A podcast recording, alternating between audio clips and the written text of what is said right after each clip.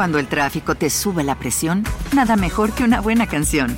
Cuando las noticias ocupen tu atención, enfócate en lo que te alegra el corazón. Y cuando te sientas mal, un buen médico te ayuda a sanar. Sabemos que mantener tu salud es tu prioridad, también es la nuestra en Kaiser Permanente, donde trabajamos juntos para cuidar de todo lo que tú eres. Kaiser Permanente, para todo lo que tú eres. Kaiser Foundation Health Plan of the Mid-Atlantic Stay Inc., 2101 East Jefferson Street, Rockville, Maryland 20852. Se dice que el amor verdadero es capaz de cambiar a una persona, de evitar que cometa un acto terrible o de ayudarle a buscar la redención, aunque sea demasiado tarde. Para Patrick Carney sin duda fue el principal y único motivo para entregarse a las autoridades tras haber pasado años cobrándose la vida de sus víctimas. Pero cuando sus crímenes comenzaron a perjudicar su relación, decidió que lo mejor sería entregarse para limpiar el nombre de su pareja.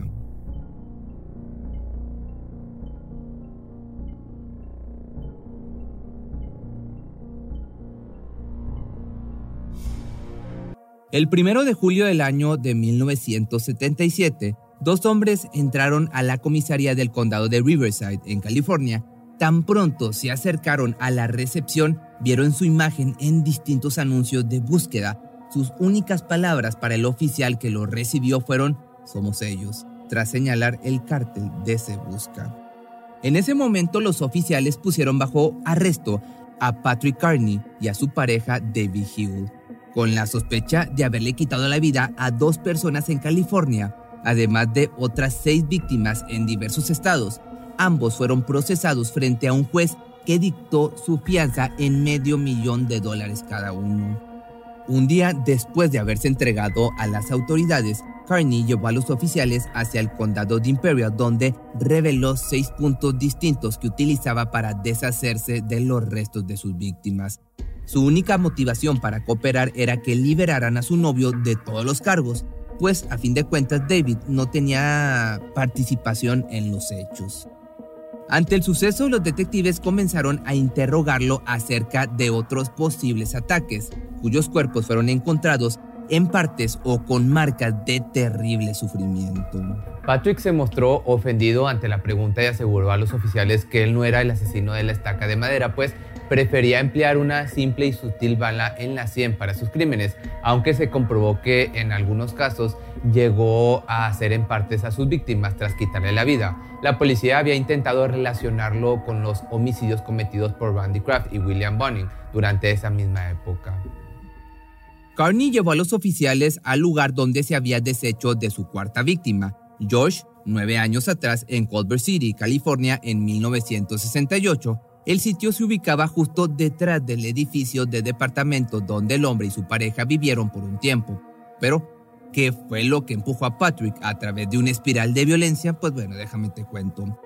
Patrick Wayne Carney nació en el año de 1939 en el este de Los Ángeles, en el seno de una familia que, aunque no fuera tan afectiva, se aseguraron de que nunca le faltara nada siendo el hermano mayor de tres era encargado de cuidar de sus hermanos menores.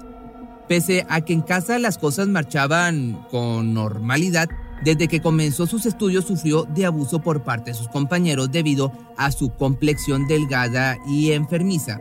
Por esto era golpeado constantemente, además de ser llamado afeminado en repetidas ocasiones, pese a su supuesto interés por las mujeres.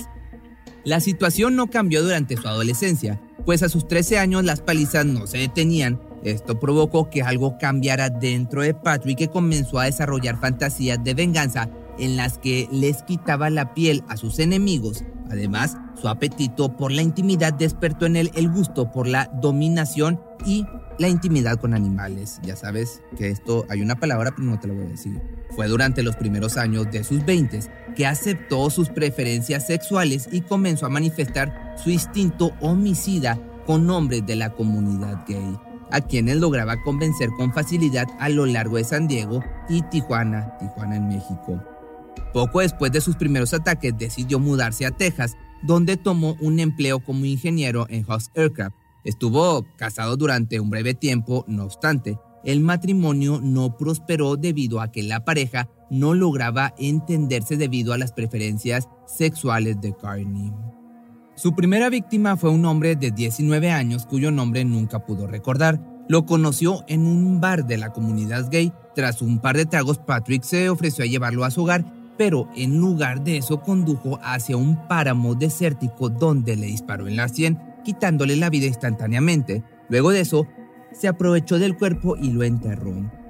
Pasarían escasos meses para que cobrara su siguiente víctima, un chico de 16 años y su primo de su primera víctima. Fue llevado al mismo paraje desolado cerca del desierto donde perdió la vida del mismo modo que su familiar.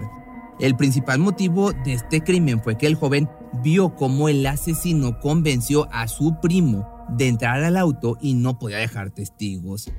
Carney no podía recordar con exactitud los datos de su tercer víctima mientras explicaba a detalle sus crímenes a los detectives, pero logró recordar que su nombre era Mike, de 18 años, a quien eliminó de la misma forma que a sus víctimas anteriores y al terminar sació sus instintos con los restos. Para el año de 1967, luego de abandonar su trabajo en Texas, Patrick decidió que era momento de volver a su lugar de origen. Poco después de regresar a California, conoció a quien sería su pareja durante los años venideros, David Hill. Cabe mencionar que cuando se conocieron, Hill se encontraba casado, pero no dudó en abandonar a su familia cuando llegó el momento. Ese mismo año comenzaron una relación que al igual que en muchos casos, inició perfectamente y con el tiempo se fue deteriorando. Patrick y David solían reñir a menudo por problemas de celos e inseguridades principalmente. Pese a esto, la violencia nunca se hizo presente dentro de su relación. No obstante, luego de cada pelea, Carney solía dar largos paseos en su auto. En diciembre del año de 1968, luego de haber reñido, Patrick aprovechó de su largo recorrido y de la ausencia de su pareja para invitar a George a su hogar tras pasar un par de horas juntos. El asesino tomó ventaja de su víctima cuando éste se quedó dormido, disparándole en la parte posterior de la cabeza y terminando su vida en el acto. Luego de quitarle la vida, llevó el cuerpo a la bañera y se aprovechó de él. Al terminar, utilizó una navaja para remover grandes trozos de su piel. Sumado esto, utilizó la misma navaja para extraer la bala de la cabeza y evitar ser rastreado por el tipo de munición que usaba. Patrick había parecido detener sus impulsos luego de que las cosas con Debbie comenzaran a mejorar. Con el tiempo, sus habituales paseos nocturnos se vieron reducidos y con ello los cuerpos encontrados. Pero las cosas cambiarían en el año de 1973, cuando las autoridades descubrieron los restos de John Demchick, de 13 años, que había recibido el característico disparo en la cabeza. Ese mismo año el cuerpo de James Fletcher Barwick también fue encontrado, con su método de asesinato predilecto. Ambos fueron abusados tras quitarles la vida. Pese al descubrimiento, las autoridades no tenían la menor idea sobre la identidad del atacante. Patrick era tan meticuloso en su forma de deshacerse de sus víctimas que solía lavar las partes del cuerpo que iba removiendo de los cadáveres para limpiar la sangre coagulada y eliminar huellas digitales. Una vez que se aseguraba de haber eliminado la evidencia, empacaba los restos en bolsas de basura y los lanzaba en cañones, pozos o lugares de difícil acceso para evitar que fueran encontrados. Aunque su afición particular por hombres jóvenes no dejaba pasar la oportunidad de eliminar adolescentes o niños por igual, su siguiente víctima fue Ronald Dean Smith, de tan solo 5 años. Desapareció en 1974 y fue encontrado ese mismo año. Lamentablemente, las condiciones de su fallecimiento además del abuso después de que le quitaron la vida, también estuvieron presentes. El siguiente año podría decirse que transcurrió con relativa tranquilidad para Patrick, debido a que durante 1975 los cuerpos de Albert Rivera y Larry Jean Walters fueron recuperados con las mismas señales de violencia. La policía de California estaba en alerta constante durante la década de los 70 debido a que durante esa época al menos 10 matones en serie se encontraban sueltos realizando todo tipo de atrocidades a sus víctimas, por lo que las fuerzas del orden no se daban abasto con la enorme cantidad de trabajo que tenían frente a ellos. 1976 fue el año de mayor actividad en la vida criminal de Patrick, pues durante ese periodo registró un total de 12 vidas arrebatadas, todos fueron encontrados en distintas zonas cercanas al condado de Redondo. Entre ellos destacan Michael Craig y Oliver Peter, ambos de 13 años, recuperados parcialmente. Michael Craig era conocido en la zona por haber tenido a su corta edad diversos roces con la policía, llegando al punto de estar cerca de ser procesado como delincuente juvenil. Por otra parte, Kearney invitó al joven a su casa y tan pronto como cruzó la puerta, le disparó en la parte trasera de la cabeza. Patrick argumentó que hizo esto porque vio al pequeño como una amenaza potencial y debía deshacerse de él, luego de que éste le preguntara acerca de las alarmas y el sistema de seguridad que tenían en casa. A finales de 1976, Patrick había terminado con la vida de al menos 21 hombres en California. Por otra parte, tras entregarse declaró que también llevó a cabo estas prácticas durante sus visitas a México, donde es probable que el número total de sus víctimas ascienda, pues digamos, considerablemente. Durante ese año, Carney y Hughes se habían visto envueltos en acaloradas discusiones que culminaron cuando David tomó la decisión de darle una nueva oportunidad a su matrimonio, convirtiéndose en el principal detonante de la ola de violencia protagonizada por este criminal despechado. Pero a finales del 76, el matrimonio volvió a fracasar, dejando a David la libertad para regresar con Patrick, quien no tuvo problema en darle una nueva oportunidad a su amado.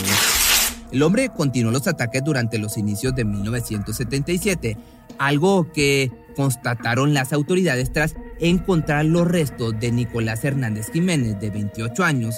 Su cuerpo fue encontrado en partes, recibió el mismo trato que las víctimas anteriores. Además de esto, un mes después, el cuerpo de Arturo Ramos Márquez, de 24 años, fue recuperado, también presentó señales de que se aprovecharon de él.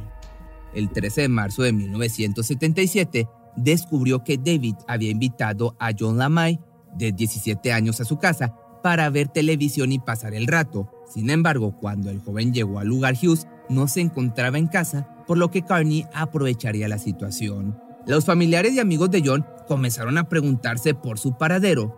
Decidieron entonces reportar la desaparición para que la policía pudiera realizar su trabajo como es debido. Fue así como lograron descubrir que Lamey había sido visto acompañado de Hill y Carney en repetidas ocasiones. Ambos fueron llevados a la comisaría para declarar, pero no era suficiente para arrestarlos. Esto provocó que la policía emitiera una orden de cateo en el hogar de la pareja en búsqueda de algo que pudiera comprometerlos.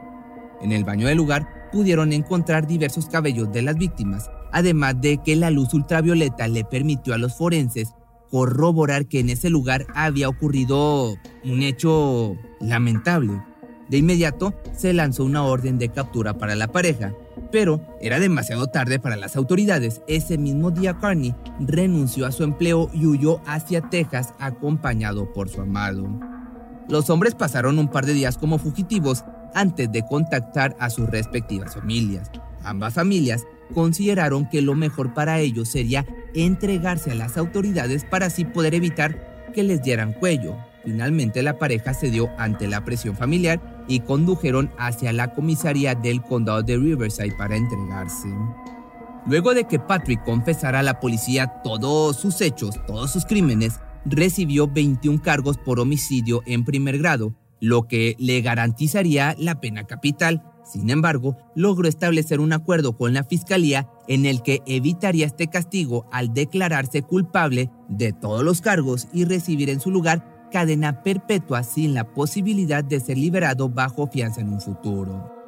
Carney en total admitió haber quitado 28 vidas en Estados Unidos. La fiscalía lo acusó de otros siete adicionales cuyo modo de ejecución era similar a la suya. David, por su parte, recibió la libertad por parte del juez luego de convencerlo de no haber participado en estos crímenes. La confesión de Patrick fue fundamental para lograr limpiar su imagen. Patrick Kearney recibió 21 cadenas perpetuas consecutivas sin posibilidad de salir en un futuro, tras haber confesado todos sus crímenes para mantener a salvo a su pareja. Fue trasladado a la prisión estatal de Mill Creek, donde sigue y seguirá cumpliendo su condena y seguramente ahí se va a pudrir. Pero bueno, si te gustó este video, no olvides seguirme en mi nueva página de Facebook que me encuentras como Pepe Misterioso, digo como Pepe Misterio Documentales. Ahí estoy subiendo todos los videos viejos y los nuevos. ¿No se merece tu familia lo mejor? Entonces, ¿por qué no los mejores huevos? Ahora, Egglands Best están disponibles en deliciosas opciones. Huevos clásicos, de gallina libre de jaula y orgánicos de Egglands, que ofrecen un sabor más delicioso y fresco de granja que le encantará a tu familia. En comparación con los huevos ordinarios, Egglands Best contiene la mejor nutrición como 6 veces más vitamina D, 10 veces más vitamina E y el doble de omega 3 y B12. Solo Egglands Best. Mejor sabor, mejor nutrición, mejores huevos. Visita egglandsbest.com para más información. Cuando el tráfico te sube la presión, nada mejor que una buena canción. Cuando las noticias ocupen tu atención, enfócate en lo que te alegra el corazón. Y cuando te sientas mal, un buen médico te ayuda a sanar. Sabemos que mantener tu salud es tu prioridad, también es la nuestra en Kaiser Permanente, donde trabajamos juntos para cuidar de todo lo que tú eres. Kaiser Permanente, para todo lo que tú eres. Kaiser Foundation Health Plan of the Mid-Atlantic Stay Inc. 2101 East Jefferson Street, Rockville, Maryland 20852.